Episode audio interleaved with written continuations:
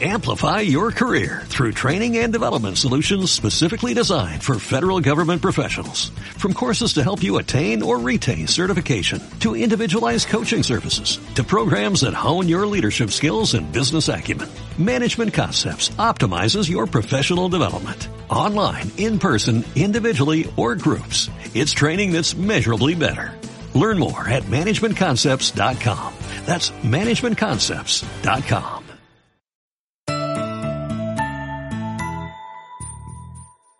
Hola, somos Marinés y Valeria y esto es Te Confieso Algo. Somos dos amigas que hablamos de todo, lo bueno y lo oscuro, lo que nos hace ser quienes somos. Este es un espacio para que desde la curiosidad nos cuestionemos nuestras experiencias. Te Confieso Algo estará contigo todos los domingos a partir de las 3 de la tarde. Recuerda suscribirte a nuestros canales de Spotify, YouTube, Apple Podcasts y estar atento a todas nuestras novedades en nuestro Instagram Te Confieso Algo. En la confesión de hoy, dejamos claro el momento donde nos damos cuenta que tenemos que pedir ayuda, sea de amigos, de familiares o de un terapeuta. Porque cuando sacas los problemas de tu cabeza, la carga se hace mucho más ligera. Te escuchas a ti mismo y sí, empiezas a pedir ayuda. Seamos honestos, recibir el apoyo de quien sea que te lo dé es lo máximo. Recuerda suscribirte a nuestro canal de Spotify, canal de YouTube o Apple Podcast. Y empezó esta confesión.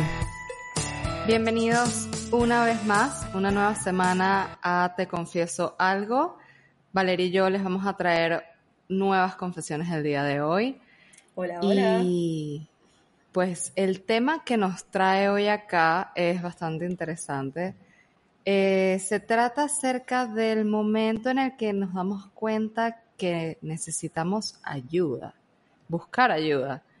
Valeria, ¿de dónde salió este tema? Wow, este tema es, eh, sale, la verdad es que si voy a decir de dónde sale, voy directo al tema, directo al hueso. Este tema sale eh, porque en el 2018 soy diagnosticada con cáncer de tiroides y en ese momento eh, me cuestioné, fue mi, mi aha moment y descubrí que necesitaba ayuda. Entonces... Eh, Valeria, ¿cuántos años tenías en el 2018? 28, Valeria. 28. 28. O sea, tenías años. 28 años y te diagnosticaron cáncer. O sea, Sí. pienso que, wow. Todo el mundo eh, en ese momento que me lo diagnosticaron decían que es el cáncer más, este, como más fácil de llevar, como el, como que te tocó lo más chévere del mundo. Y yo estaba que les gritaba, y claro, mi yo diplomático estaba así como, "Ujú, sí, perfecto.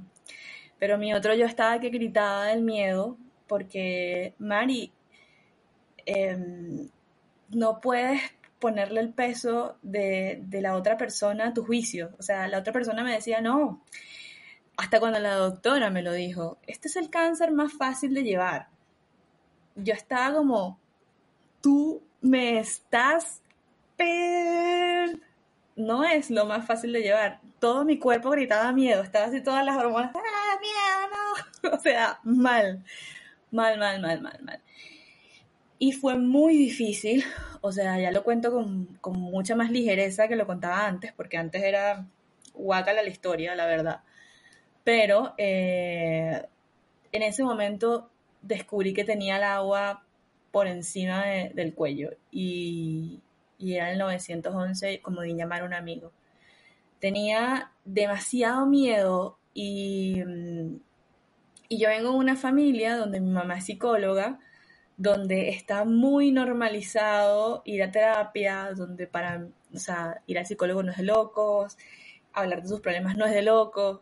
Yo hablo por los, hasta por los codos, la verdad. Pero en ese momento yo me sentí como para adentro, como dicen los chilenos, como que te quedaste para adentro. Y quedarte para adentro es como que te quedas sin ningún tipo de expresión alguna. Yo, o sea, en ese momento yo no, o sea, e- era, era pareja de Jan, o sea, era mamá, o sea, era mamá, era hija de, de, de mi mamá, era hermana de mi hermano. Sí, ya yo estaba contando otra historia que no nada que ver. Pero como que me sentí petrificada, como que no, no podía ser Valeria, no podía ser la Valeria que fue antes de esa consulta y no tenía idea de que iba a ser la Valeria post consulta. Y, y nada, yo creo que en ese momento, el mismo día del diagnóstico, yo no sabía que yo necesitaba ayuda. Ese día del diagnóstico yo fui muy dura conmigo misma, o sea, me permití llorar, obviamente.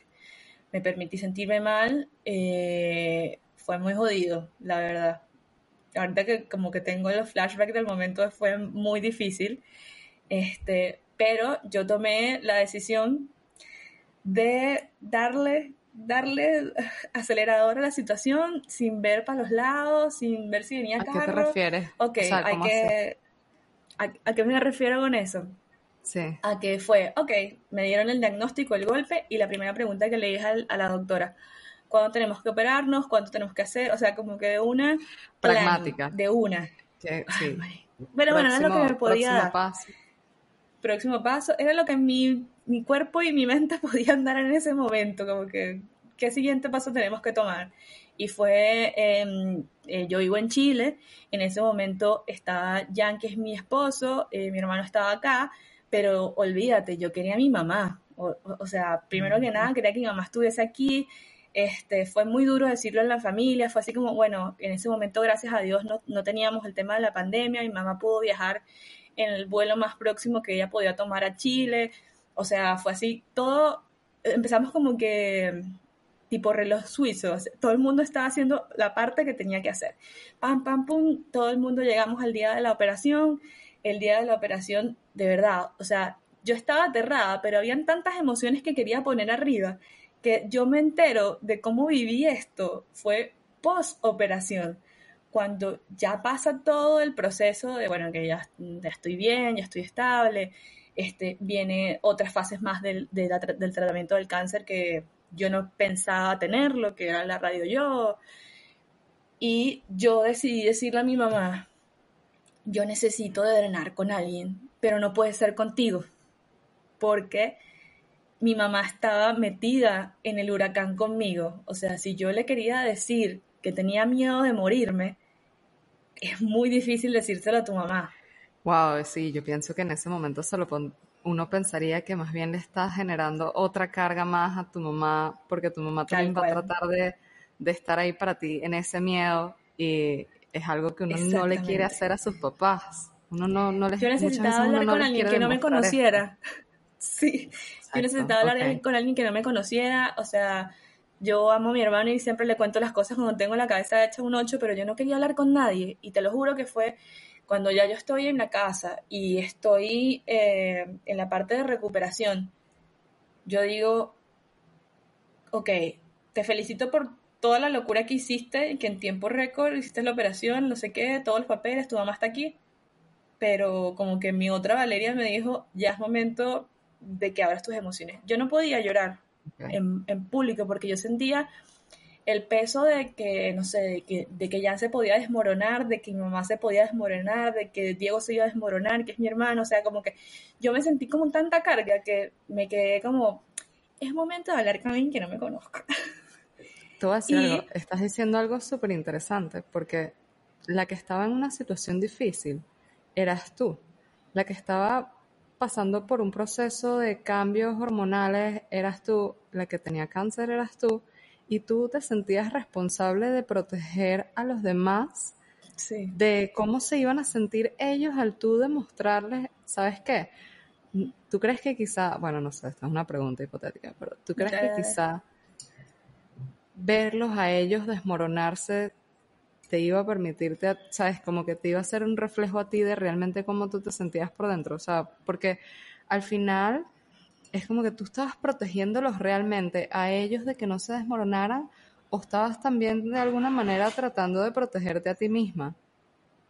Yo creo que las dos, porque sabes que yo me sentía como causante de su dolor es estupidísimo lo que estoy diciendo. Ok, ok. No, nada es estúpido. O sea, uno vive las cuando cosas ya lo veo en perspectiva. Cuando lo veo en perspectiva, era, viejo, esto era como me siento, o sea, no, no fue, yo no, yo no me inyecté, yo no, yo no me inoculé el cáncer, fue una situación de vida que simplemente llegó.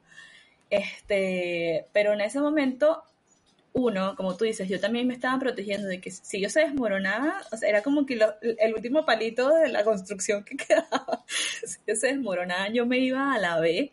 Y dos, yo no me quería sentir causante de otra preocupación, porque también en mi cerebro que pensaba, en el cerebro del 2018, pensaba de que si yo eh, me planteaba como una persona que está bien, eso le iba a dar a ellos como una calma de que yo me la estoy llevando tranquila el, tema. Tenías que hacerla más fuerte. Sí, X, ese fue el cerebro del 2018. Está bien. Eh, si, no hubieses pasado, si no hubieses pasado por, por ese proceso de esa manera, no estarías aquí hoy contándolo de esta forma ni nada parecido. Así que Entonces, eh, nada, le digo a mi mamá que necesito hablar con alguien que no sea ella y que no sea nadie de mi familia porque necesito explotar todo lo que me está pasando en la cabeza. Y justamente eso sucede luego de ya estoy en la recuperación.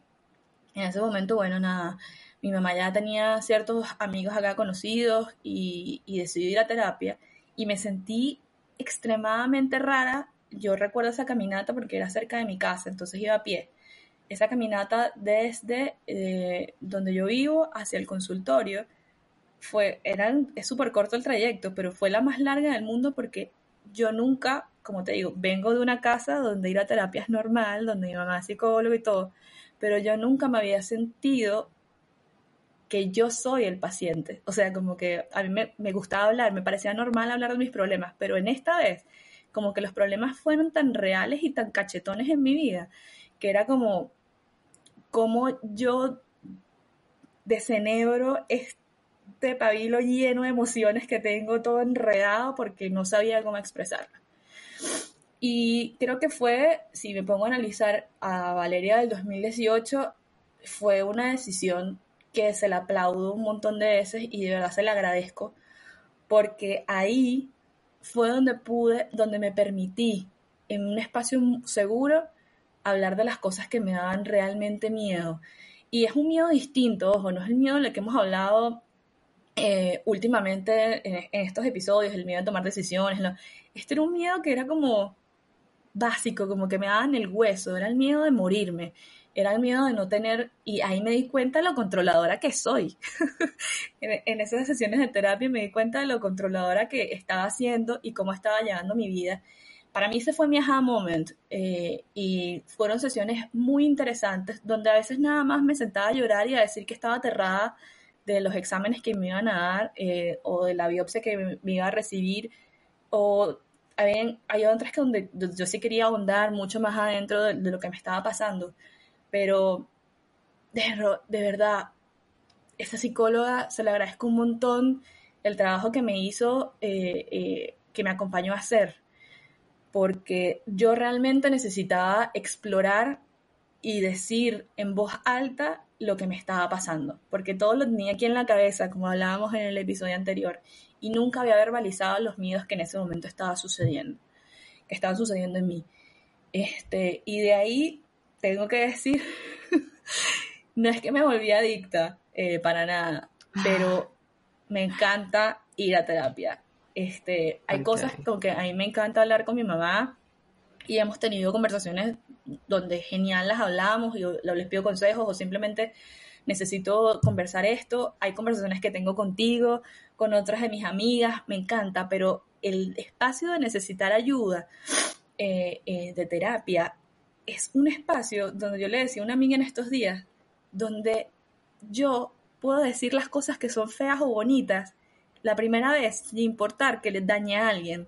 Como que eh, puedo decir que tengo miedo a morirme en ese momento y yo no estoy pensando de que mi mamá me está escuchando o de que alguien me está viendo o que mi papá me está escuchando y se va a sentir pobrecita, tiene miedo a que se muera. Como que es una voz única y es la mía. Entonces, ¿Qué sucedió en esas, en esas sesiones de terapia en el 2018? empiezo a exteriorizar y empiezo a acompañar muchísimo más mis miedos, y que son miedos muy heavy, como te decía, pero también empiezo a descubrir unos murales que yo había construido.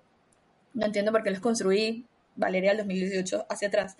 Pero em, de ser la fuerte, de nunca ser la que, la que se muestra vulnerable, de la que ama, y era como doble vida, porque yo soy súper expresiva y súper emotiva, pero a la vez como que yo no puedo ser vulnerable.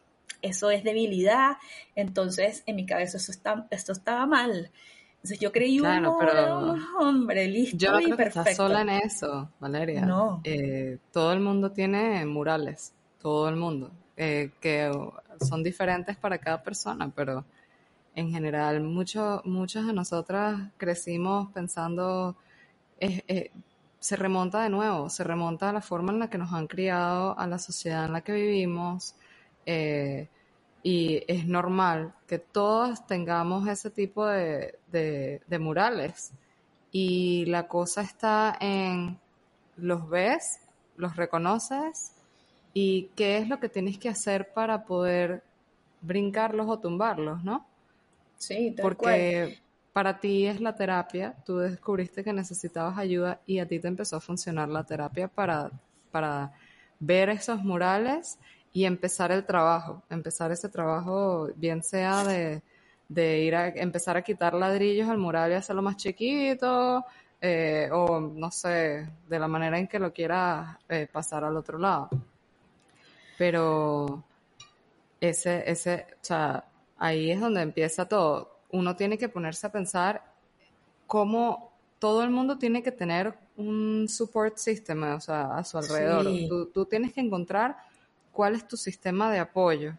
Y como tú bien dices, para ti siempre has tenido un sistema de apoyo natural que has construido en tu vida, eh, porque te apoyas en tu mamá para ciertos aspectos, te apoyas en tu hermano para otros aspectos, eh, tienes amigas distintas con las que probablemente hablas acerca de situaciones diferentes, eh, porque todos tenemos como amigas para ciertas cosas, otras para otros tipos de cosas, y así. Entonces, ok, esos son nuestros sistemas de apoyo que, construimos de manera natural en nuestro entorno. Pero hay que conocerlo, hay que estar clara de que de, de, de cuando ese sistema de apoyo quizás no es suficiente y que en tu caso fue algo que me parece que yo ni siquiera me quiero imaginar cómo se podría sentir sentarte en un consultorio médico a recibir una noticia como tienes cáncer. O sea, ni siquiera me puedo imaginar cómo se puede sentir, porque además uno nunca se imagina que... o sea, para, bueno, no sé, en mi mente es como que cáncer es una enfermedad de gente que está más vieja, ¿sabes? Entonces, como es, sorprendente. Yo como amiga receptora de noticias, también me recuerdo haberme quedado como, o sea, no, no sé ni siquiera qué hacer con esta información. No sé, en ese momento, es que no sé cómo ser un apoyo para mi amiga, porque ni siquiera sé qué necesita, ni siquiera sé qué darle. Es que yo creo que en ese momento ni me abrí, Mari. Yo, fue así como, yo les dije la noticia, recuerdo, en el chat del grupo de amigas, como que, hola, eh, tengo cáncer, eh, y como que ustedes, ¿qué? ¿What the fuck? No, no, no. Me opero tal día y como que hablamos después de la operación, ¿cómo te sientes y tal? Listo. Y yo creo que eso era lo que yo necesitaba, porque no estaba, estaba en mi mundo de, de como caballitas, así, como no sé cómo se llaman las cositas que tienen gringolas, creo. las gringolas. No sé dónde inventé Este, iba con, con, con la visión nada más lista de que me tengo que operar, que tengo que sacar esto, o sea, como que momentos que tenía que cumplir.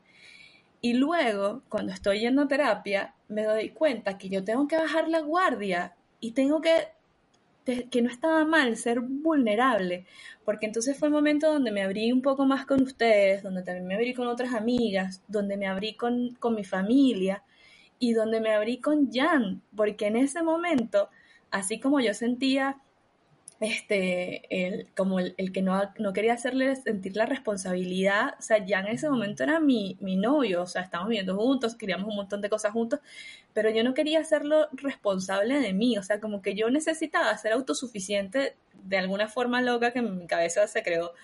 Y yo no bajé la guardia y lo hice sentir partícipe de esto hasta post operación. Y y no te digo, no fue fácil, o sea, no fue fácil, eh, no solamente con Jan, sino con, con, con ustedes, o sea, con, con, mis amigas, con mi familia, porque era Valeria por primera vez en su vida eh, ante una situación muy difícil, baja la guardia y puede llorar, eh, porque, no sé, había llorado porque la película es sentimental, había llorado porque, pero esta vez estaba llorando porque me salía desde el fondo de mi vida llorar de miedo. Entonces, como que creo que esa situación nunca la habían vivido o, o llorar del dolor, porque, no, no del dolor físico, sino del dolor emocional que nunca había explotado. Entonces estaba explotando con fecha de vencimiento, entonces, nada, eh, vi el arbolito. ¿Y por qué estás llorando? Abriste un chorro, abriste un grifo un chorro. emocional. Un chorro. Sí, gracias a todos los que me ayudaron cuando estaba llorando. o sea, ay, eso debe ser, eso, eso, como en la película, The Holiday es Cameron Díaz, que no puede llorar nunca y una vez que arranca a llorar, no puede parar de llorar. Y Te pasó algo parecido es algo parecido. Yo no estoy diciendo que toda tu vida tú tienes que eh, ser vulnerable, porque también tienes que cuidar tus sentimientos y tus emociones. No todas las personas son eh, material para compartir tus miedos. Yo no le iba a decir a una persona en el metro, eh, hola señor, tengo miedo de morirme. No, o sea, tenía que decirlo en mi grupo de apoyo. Y sabes qué? es genial tener tu terapeuta, tu psicólogo, es una relación de, de a dos, tú tienes que sentir súper cómodo, o sea, la, primera sesión siempre es como la primera cita, mm, ¿te gusta? ¿Me gusta? ¿Sí? ¿No? Ok, dale. Hay química, pero, ¿no? Hay química, no hay química, pero hay algo que tú mencionabas que yo creo que fue una de las cosas que me hicieron sentir de verdad a otro nivel, fue el grupo de apoyo. Yo sé que va a sonar demasiado cursi, uh, si tú lo estás escuchando. Y ¿Grupo de apoyo? ¿A qué te refieres con grupo de apoyo? ¿Estos grupos tal cual personas en la misma situación que tú? No, para nada. Mi grupo de apoyo ah, fue mi familia, mis amigos y los más cercanos.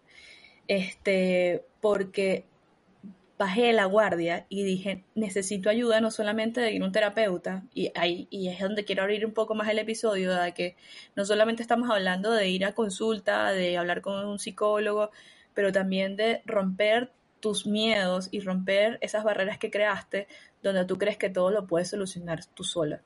No, la verdad es que mm, no.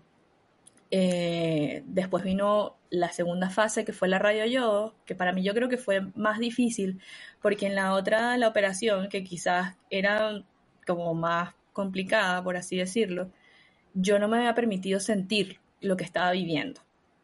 Y en esta, yo me permití sentir en la parte del radio yodo, tú te tomas una pastillita y eres radioactiva, así tipo película. Este, te toman la temperatura, no sé, es temperatura, te toman la radiación. te toman la radiación y tal, estás en un cuarto, tienes que estar 15 días alejado de todo el mundo. Y o ese momento, Chernóbil. Era Chernóbil. Era Chernóbil. Era Valeria Chernóbil. Era Chernóbil, Valeria Chernóbil. Y en ese momento yo me permití sentir lo que estaba pasando en mi vida. Y eh, me permití, no sé, este, visit, no, visitas no, pero me permití sentirme querida me permití sentir la emoción, o sea, me permitía, no sé, que ya me visitara debajo de, o sea, de mi, de mi terraza se ve la, la, calle, entonces ya me visitaba por la calle, me dejaban cosas afuera de la casa de comida, como que me permití vivir esas emociones, porque antes yo estaba, antes yo hubiese dicho como que, no, listo, yo todo lo pido por aplicaciones y se acabó, no te necesito. No. no uf, no te necesito. Y, es que estás dando en el clavo, porque en lo que, lo que estás diciendo, muchas veces es, tan importante realmente poder ver que en una situación difícil o en cualquier situación que estemos atravesando, por alguna razón entra como esta sensación de yo tengo que poder con esto, porque si yo no puedo con esto yo sola, entonces yo soy una persona débil. Y en, tu caso es una situación totalmente difícil que pues menos personas de, lo común viven porque no, no, creo que es la situación más común del mundo, pero ciertamente es una situación tan complicada que es como difícil ponerse, una persona que no lo ha, no lo ha vivido, muy difícilmente pueda ponerse en los zapatos, porque es inimaginable lo, Que, lo que puedes sentir. Pero en cualquier situación que es difícil, uno, tiene, uno siente que tiene que resolver todo uno mismo. Entonces, yo no sé por qué uno tienes que, pone ese chip. Yo también he, atravesado en situaciones que si las cuento en este capítulo, van a sonar como unas historias tontas. Mira, acá no, no, porque estás haciendo lo mismo que me hicieron cuando me dijeron, no, es el cáncer más fácil de todos. No, cada situación tiene el peso y la calidad de situación que cada uno lo quiere dar. O sea, a una persona que tiene, no sé, un cáncer terminal le puede parecer estúpido mi, mi tema del cáncer de tiroides, que gracias a Dios ya todo sucedió y todo pasó. Pero eso no significa que yo no me sienta con el mismo miedo que el otro. Tienes razón, uno no puede minimizar la experiencia de una persona solo porque otra persona haya tenido una situación más, más, complicada. Em, pero ciertamente yo también he tenido esa sensación de yo querer resolver todo por mi propia cuenta y, y sentir que tú no necesitas a los demás. Ojo, es verdad, tú no necesitas a las otras personas para, para para tu supervivencia. O sea, tú no necesitas que te lleven comida a tu casa en ese momento, ni necesitas que Jan vaya y, te visite en la ventana de, tu casa por, como que fuese 1920. O sea, esas son cosas que, tú no necesitas. Si tú no tienes este apoyo, tú no te vas a morir.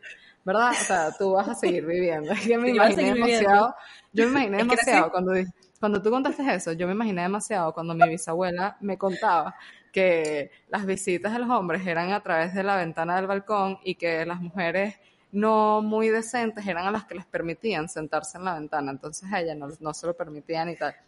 yo me imaginé todo esto, o sea, es tal cual, o sea, Jan te visitaba a través del balcón y tú te sentabas ahí toda Chernóbil en la ventanita de tu casa a recibirlo. O sea, muy, muy a la antigua esto superó todo, o sea, estamos hablando de que estamos en el 2018 donde una videollamada como que también los permitía acercarse, pero era, era mucho más cercano ir hasta la ventana de la terraza. Bien por ya. pero, pero es verdad, a pesar de que uno no necesita estas cosas, porque sin ellas no te vas a morir, ni te van a restar quizás el hecho de no tenerlas, hay que reconocer que uno tiene que aprender a recibir y que sí suman. Son detalles que suman. y uno tiene que aprender a recibir las cosas que suman cuando una persona te las quiere dar. A mí me cuesta también muchísimo recibir. Yo soy esa persona que alguien me regala un chocolate por una situación tonta y yo como que... Hmm, mm, gracias. gracias. O sea, o, no, sabe, como que no sé, no sé cómo recibir eh, este tipo de, de, de, cosas, porque es eso, es como que o sea, yo me puedo dar mi propio chocolate, ¿sabes? Tipo, yo puedo comprar mi propio chocolate. De que tú tienes que poder hacer todo tú sola porque eres la mujer independiente, fuerte, Wonder Woman, que no necesita de nadie. Pero al final hay tanta más fuerza en, en reconocer que esas cosas aportan, suman, agradecerlas y más aún la fuerza que hay en, en reconocer, pedir la ayuda. En este caso, tú porque decidí pedir ayuda en el sentido de, bueno, decidí ir a terapia porque entendí que mi círculo de apoyo normal no me funcionaba. Pero también hay una fuerza importante en reconocer, yo hoy necesito de una amiga. yo hoy necesito, o sea, poder decirle a una amiga, hey, yo hoy te necesito para que vayamos a comernos un helado y quiero desahogarme con un tema o no, o, a veces ni siquiera te quieras desahogar, pero saber que tú necesitas. ¿Sabes la, fuerza que puede haber en reconocer yo necesito un abrazo? Perro, man, es que lo dices y se me aguan los ojos porque me hace recordar ese momento donde yo dije, yo necesito esto. Y yo creo que, no sé, mis amigas, este, mi círculo cercano, todo el mundo se quedó así como, porque te lo das, lo das por sentado, tú das por sentado el apoyo, tú das por sentado el cariño, tú das por tú lo das por sentado, o sea, que yo le diga a Jan, yo necesito que me abraces hoy, y tú también te quedas pensando así como, bueno, pero esta muchacha no vive con él, o sea, que todos los días se abrace, pues, o sea, pero cuando tú dices, yo necesito un abrazo, es que hay otro nivel de emociones más arriba. Que estoy diciendo, estoy más, no sé, más... ¿Estás haciendo un llamado? ¿Estás levantando estoy haciendo un llamado, Estoy haciendo un llamado de que tengo el agua hasta el cuello y necesito tu ayuda. Estás siendo vulnerable lo que tú quieres. Eso, eso. Porque no necesariamente tú reconocer que necesitas algo significa que tengo que abrir el libro y te tengo que contar exactamente todo lo que me está pasando. A lo mejor es un simple llamado de yo necesito un abrazo tuyo en este momento. Abrázame ya, no quiero decirte qué me pasa. Y porque eso es lo que tú necesitas en ese momento. Y sabes que hay, algo súper poderoso, Mari. Que yo esto se lo dejo a las personas que están del otro lado de la situación, no, no del mío, que me lo dijo la psicóloga y de verdad quedó grabado y tatuado en mi cerebro. Puede ser que tú, puede que no, o sea, que tú como amigo o tú como esposo o tú como, no sé, papá, mamá, hijo, hermano, lo que quieras, no vas a entender la situación. Nunca vas a entender lo que el otro está viviendo pero simplemente por el hecho de estar ahí, tú estás aportando lo que tienes que estar. Entonces, como que ella me decía, no te enrolles, eh, porque como siempre, esta que está aquí se enrolla, no te enrolles porque los demás te tengan que entender, y por eso me resonó lo que dijiste de que tienes que echar el cuento. No, simplemente diles que los necesitas y that's it. Eh, en, ese, en esa época, Valeria, eh, yo me recuerdo que es verdad, por el grupo de WhatsApp donde estamos como las amigas más cercanas, nosotras muchas veces simplemente llegaba a un punto en que era como, acuérdate que estamos aquí para ti. Eh, lo que quieras. Es verdad, Mari, es verdad. No, no, o sea, la expectativa. Yo me recuerdo de haber hablado esto por fuera con las otras, porque era como que sentíamos la falta de, de apertura por tu lado y era un poco darte ese espacio de ese silencio, porque decíamos, ella no necesita que la presionemos, pero siempre te queríamos recordar simplemente el hecho de, por más que no nos quieras hablar, nosotros estamos aquí igual. Entonces es eso, como que ser el apoyo de alguien no necesariamente significa lo que tú esperas que, deba ser, ¿no?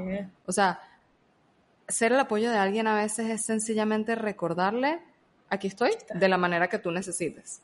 Sea para estar en silencio, sea para escucharte, sea para que te quejes y llores, para que hagas un rant todo loco y, te quejes de la vida. O sea, lo importante de, saber ser el apoyo es eso, es estar ahí y voy a decir algo también importante que, que creo que es el otro lado de la persona que es apoyo, que dependiendo de la situación, uno también como persona tiene que saber, eh, no necesariamente aplicado a esta situación, sino que hay veces que uno tiene una persona que de pronto está pasando por una situación y que está constantemente, eh, no sé, dumping, eh, como depositando en ti su, su, ¿sabes? Descargándose, descargándose, descargándose, descargándose.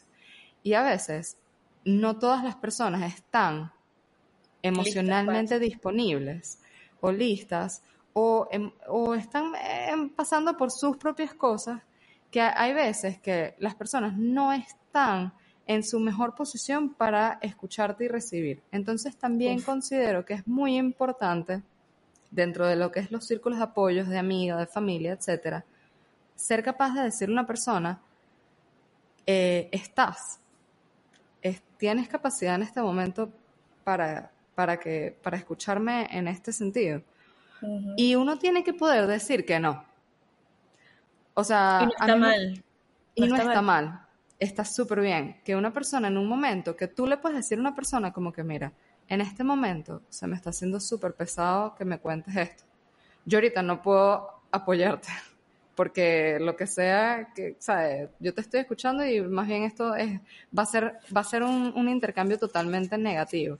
Y uno tiene que saber que es válido que una persona en un momento no te escuche. Uno tiene que también poder respetar la apertura emocional que tengan las personas de tu entorno para apoyarte en un determinado momento.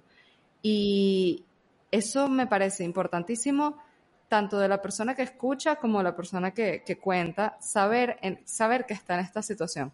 Porque imagínate que tú consideres que tienes una amiga, ¿sabes? A la que por lo general siempre vas. Me pasó, por cierto. A mí también me pasó justamente me pasó, me, pasó una vez, yo en, pandemia el año pasado, a mitad de año, caí como en un hueco depresivo súper oscuro, em, donde yo ni siquiera sabía que yo me podía sentir tan triste. Y sé que muchas personas en pandemia pasaron por esto, porque la cuarentena fue muy difícil de sobrellevar para algunas personas. Y yo en ese momento estaba haciendo terapia y yo daba tantas gracias a la vida de que yo podía seguir manteniendo estas sesiones con mi terapeuta por videollamada, o sea, que, que, era como que si yo no tuviera, yo sentía que si yo no tuviese eso, ¿sabes? Yo, no sé, me iba a dar algo, o sea, yo no, no iba a querer seguir viviendo, o sea, fue un espacio bien oscuro. Y me pasó que yo, lo mismo que tú decías, por eso me, me llamó tanto la atención, el tema de la responsabilidad que tú sientes sobre los demás cuando tú estás en, el, en la posición tan vulnerable que tú necesitas ayuda. O sea, tú estás, en la peor, tú estás en la posición de verdad de necesitar a los demás, pero te sientes culpable de necesitar a los demás. Te sientes como que... Mari, lo dijiste, lo dijiste, pero perfecto. Así como que, wow. Te sientes culpable de necesitar a los demás y sientes que eres una carga para los demás. Y los demás más bien están felices de poder estar ahí para ti en ese momento. Pero me pasó con una, me pasó con una amiga en particular que quizá la forma en la que yo me apoyé en ella, yo, porque quizás por yo dejar de descargar tanta negatividad en mi familia, yo sentía que ya yo estaba descargando demasiada negatividad sobre mis familiares. Porque por primera vez en mi vida llamé a mi papá a llorar. Por primera vez en mi vida. llamé a mi papá y lo que necesitaba era llorar. Papá, estoy triste y voy a llorar. Mm. Llamar a mi mamá, mamá, yo lo que necesito, o sea, no puedo, estoy triste. Y lloraba. Y yo llamaba a la gente y lloraba. Y lo que hacía era llorar y llorar. Y yo decía, bueno, ya, o sea, ya, ¿hasta cuándo voy a hacer esto? O sea, no puedo seguir llorándole a la gente por teléfono. Además que sentía que estaba llorando sin razón, porque yo no tenía cáncer porque yo no estaba eh, con ningún tipo de dolencia física ni nada parecido, o sea, era un tema netamente emocional de que yo estaba encerrada en cuatro paredes y que tenía meses sin ver a gente, como todo el mundo. Entonces yo decía, tú no tienes derecho a estarte sintiendo tan mal, o sea, ¿qué te pasa? Despierta, Marinés, o sea, sal de este hueco que, no tiene ningún tipo de sentido. Pero, entonces yo... No, dale, dale, dale, termina. Bueno, el, punto fue que yo, yo a esta amiga en particular, le, siento que le empecé a, depositar mis, mis cosas negativas y a descargar y a descargar y a descargar. Y yo pienso que ella estaba tratando de asumir un rol de resolverme la vida, como que de alguna manera. Entonces ella sentía que ella me estaba aportando a su modo y quizás yo lo que necesitaba no era que me aportaran cosas, sino era silencio. Yo necesitaba llorarle a la gente. Yo necesitaba que escucharan que yo estaba deprimida y ya, y ya, yo iba a salir de ahí. Sí, salí de ahí. Pues. Pero ella se cansó. Y en algún momento yo dije, ¿será que si a lo mejor ella me hubiese dicho, hey, ¿sabes qué? Conmigo no es. O sea, ya yo no estoy soportando. O sea, yo, por favor, no, ahorita mismo no puedo escuchar esto o lo que fuese. Hubiese sido distinto el, como el resultado de, porque ahorita mismo, bueno, nosotros no hablamos casi ya. Eh, y, y fue como que, no sé, esa amistad fue, ¿sabes?, erosionándose un poquito. Eh, pero también pienso que hay un poco de eso, que uno no siempre está disponible también para poder manejar algunas situaciones de los demás y que eso también está bien. Hay que, hay que saberlo reconocer, ¿no? Sí, Mari. Yo voy a tomar dos puntos de tu, de tu anécdota y uno que es súper importante es que dejemos de ponerle el peso a las situaciones que estás viviendo por compararte con los demás.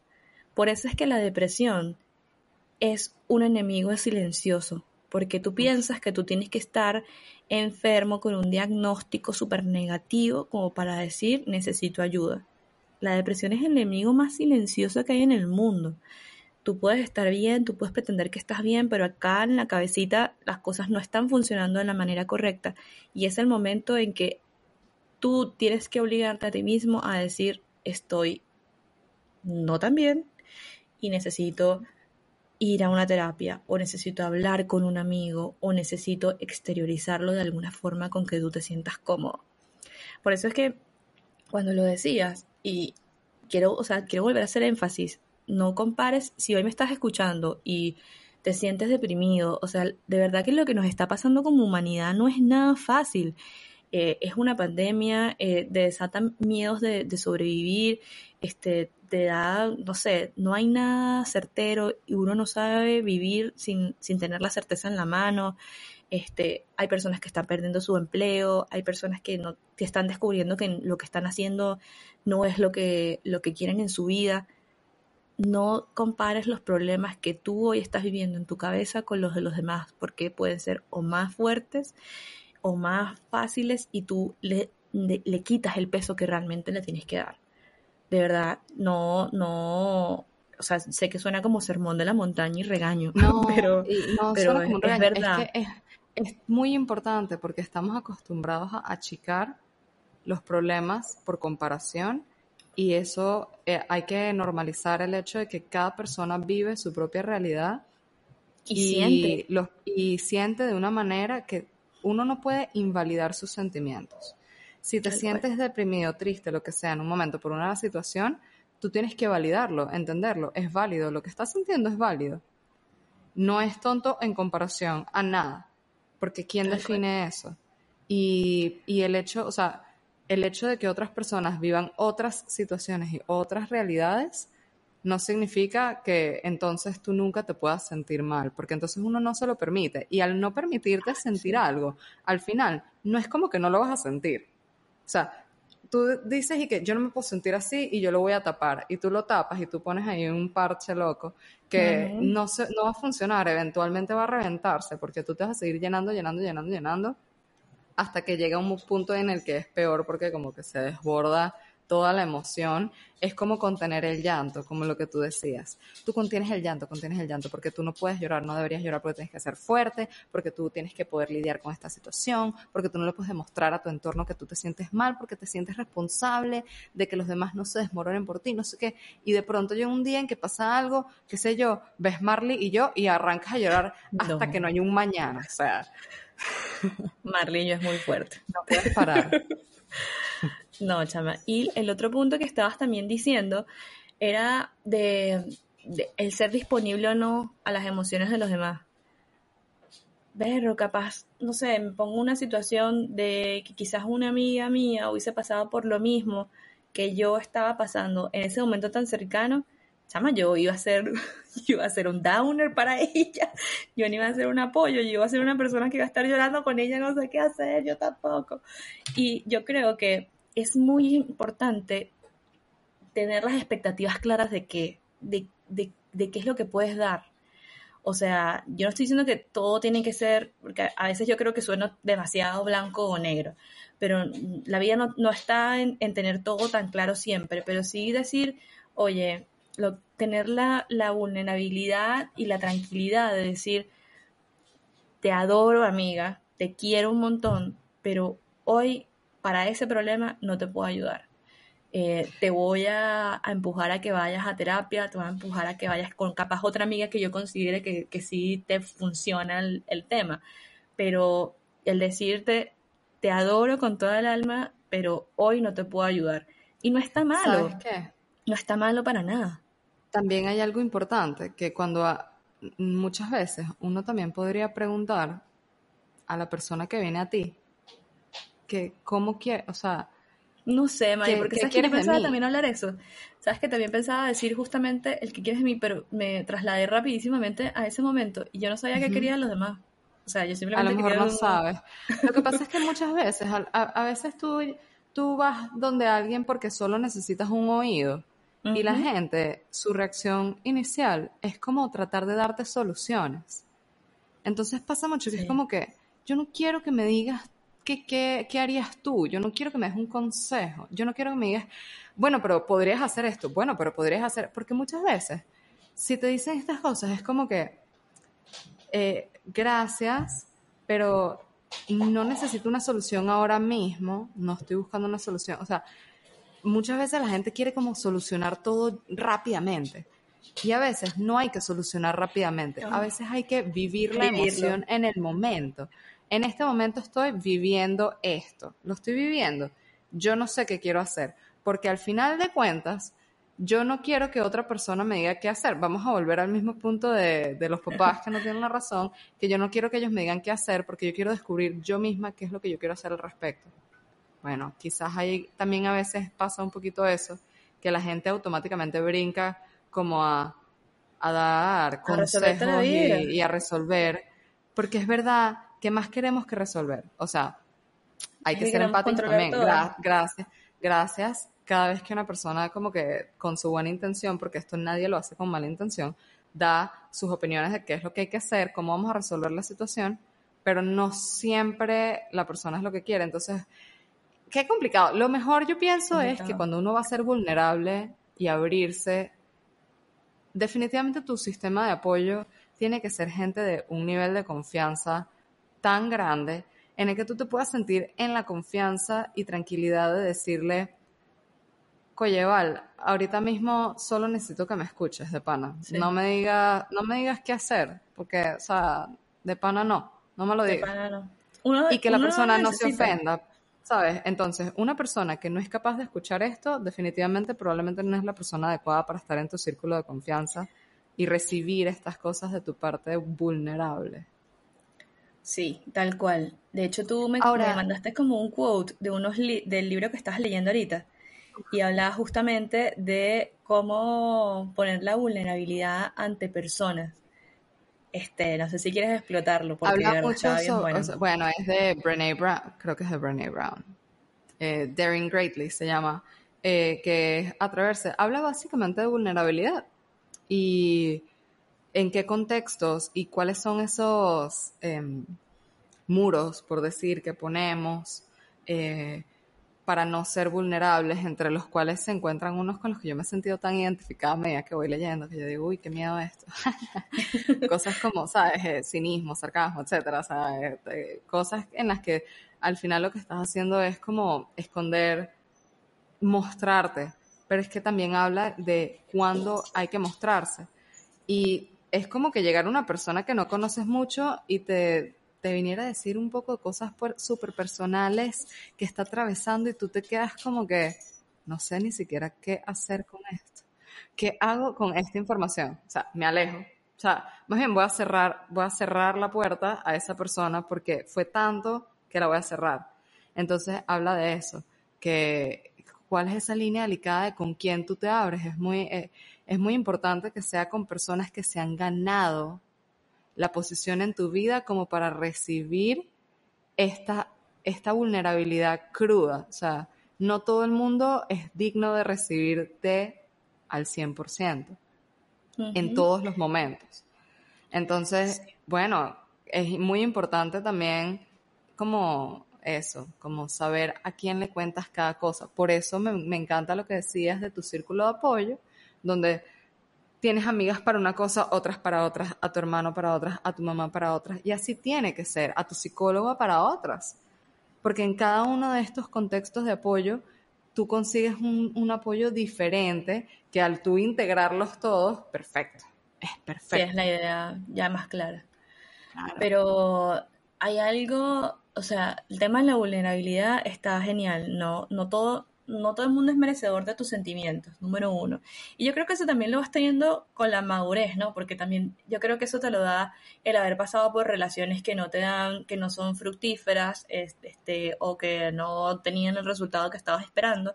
Entonces ahí empiezas como a cuidar un poquitito más tus sentimientos. Ahora, eh, te dejo, no, no quiero dejar como fuera de, panel o fuera del mapa de que a veces tienes la intuición, no sé, conociste a alguien y tienes la intuición de que, no sé, por alguna razón loca del planeta, te nace contarle algo y es demasiado bien recibido y ¡pum! Se generó el, nexo. Eso también sucede, o sea, como que eso, eso te puede pasar en la vida. Pero la, que, con la que quiero terminar este capítulo y cerrar eh, el tema de descubrir que necesito ayuda es que, amigo, amiga, el psicólogo no es para los locos. Este, Y si así piensas, te cuento que todos estamos locos. Entonces, todos tenemos un grado distinto de locura en nuestra cabeza. La verdad no te hace menos persona pedir ayuda, de hecho te hace ser más grande. Y eh, cuando quieres ir solo, llegas a la meta, pero cuando vas acompañado de tu grupo de apoyo, llegas a lugares mucho más lindos y disfrutas muchísimo más el trayecto a la meta que estando solo. Eh, es un poco más aburrido, te cuento, y es a veces mucho más difícil. Y, la otra tan, tan, tan eh, eh, que quiero cerrar es no compares tus problemas, o sea, ya lo repetí como 36 veces, pero no lo voy a dejar de repetir. No compares tus problemas con los que están al lado. Cada quien tiene una forma de sentir única y exclusiva que eso no nadie se lo puede copiar. Entonces se, te puede haber roto una uña, pero tú lo viviste de una manera tan tuya que puede ser tan grande como una persona que está rompiendo una relación o una persona que tiene un diagnóstico de, depresión o una persona que tiene un diagnóstico de una enfermedad. Este, no compares tus emociones con los demás. Es único. Y si te sientes triste y si te sientes feliz, es válido sentirse, las emociones son válidas, no porque sean emociones chimbas o emociones feas, este, no son válidas, son excesivamente válidas. Y, y sabes qué, amigos o psicólogos o familiares, ellos están ahí. O sea, de hecho, hay, con todo este tema de pandemia, hay un montón de plataformas online que, que tú puedes, o sea, a un psicólogo y, te conectas virtualmente. Yo sé que no es lo mismo sentir esa cercanía de uno a otro, pero verbalizas tus problemas. No te hundas tú solo en una piscina cuando hay gente que tiene salvavidas al lado y te los puede lanzar. Entonces, de verdad, eh, gracias por escuchar esta confesión. Creo que es una de las más dolidas que, que, has dicho. Que he dicho pero no quiero de verdad eh, este, que te compares con mi historia y si te sientes deprimido y si te sientes, no sé, eh, o se te rompió una uña y te duele demasiado, busca ayuda, busca ayuda en donde quieras buscar. Lo que quiere, eh, no te compares con la historia de Valeria, es que no, no, no, no esperes a que llegue, o sea, no necesariamente hay que tener un diagnóstico de una enfermedad que te ponga a pensar en el, en el futuro de tu vida, para tú poder darte cuenta que necesitas ayuda en un aspecto. O sea, como que hay miles de cosas en las que uno puede necesitar ayuda y, y es bonito poderlo reconocer. Gracias Valeria por abrirte con, conmigo una vez más y con pues nuestra gente que nos escucha semana tras semana. Em, así que muy, muy inspiradora. Aquí tenemos a Valeria, obviamente no se murió. Valeria está sana. Queremos, no, pero esto es importante. Valeria está totalmente sana hoy en día y se hace sus controles con frecuencia y está perfectamente saludable, ¿verdad, Valeria? sí, Valeria. Esto fue hace tres años eh, y no sé si es el venezolanismo que uno siempre tiene en la cabeza, que uno siempre tiene que sacar lo positivo de la situación. Y hoy en día ya no sé si lo dije bien, hoy en día, sí, creo que sí. Este, agradezco haber tenido cáncer de tiroides y suena muy difícil decirlo, porque eh, gracias a esa situación yo pude acercarme de otro nivel con mis personas más cercanas, pude entender y tener empatía por otras personas que yo no tenía ni en mi cabeza cercana tener empatía. Y lo más importante de todo, aprendí cuando yo tengo las, ¿sabes? Cuando estás en el carro y, tienes, y te prenden las lucecitas de que el carro se va a dañar yo aprendí a ver las luces de mi tablero. Eso no lo hubiese hecho antes porque la Valeria pre-cáncer hubiese dicho, ese carro llega hasta el lugar que tiene que llegar. No, y paré, fui a la estación de gasolina y hice el stop que tenía que hacer en mi vida. Y de verdad es lo mejor. Bueno, con eso, Valeria, terminamos la confesión del día de hoy. Eh, los invitamos a que si les gustó este episodio, cualquier anécdota o comentario que quieran compartir con nosotros, pues pueden dejarlo si lo están viendo por YouTube, en los comentarios de YouTube eh, o en nuestras redes sociales. Te confieso algo en Instagram. Eh, te invitamos a suscribirte a los canales, bien sea YouTube, Spotify, Apple Podcast, es donde estamos por ahora. Y pues para que semana tras semana no te pierdas nuestras confesiones Eh, así que pues con eso los dejamos. Muchísimas gracias por escucharnos. Eh, muy contentas de contar con ustedes. Y bueno, se acabó esta confusión. Nos vemos la próxima. Bye. Chao.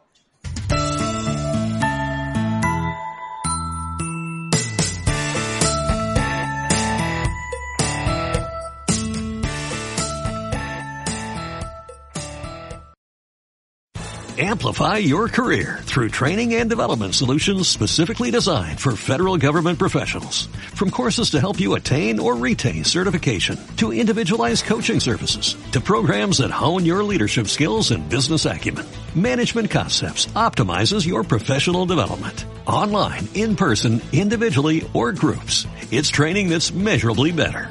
Learn more at managementconcepts.com. That's managementconcepts.com.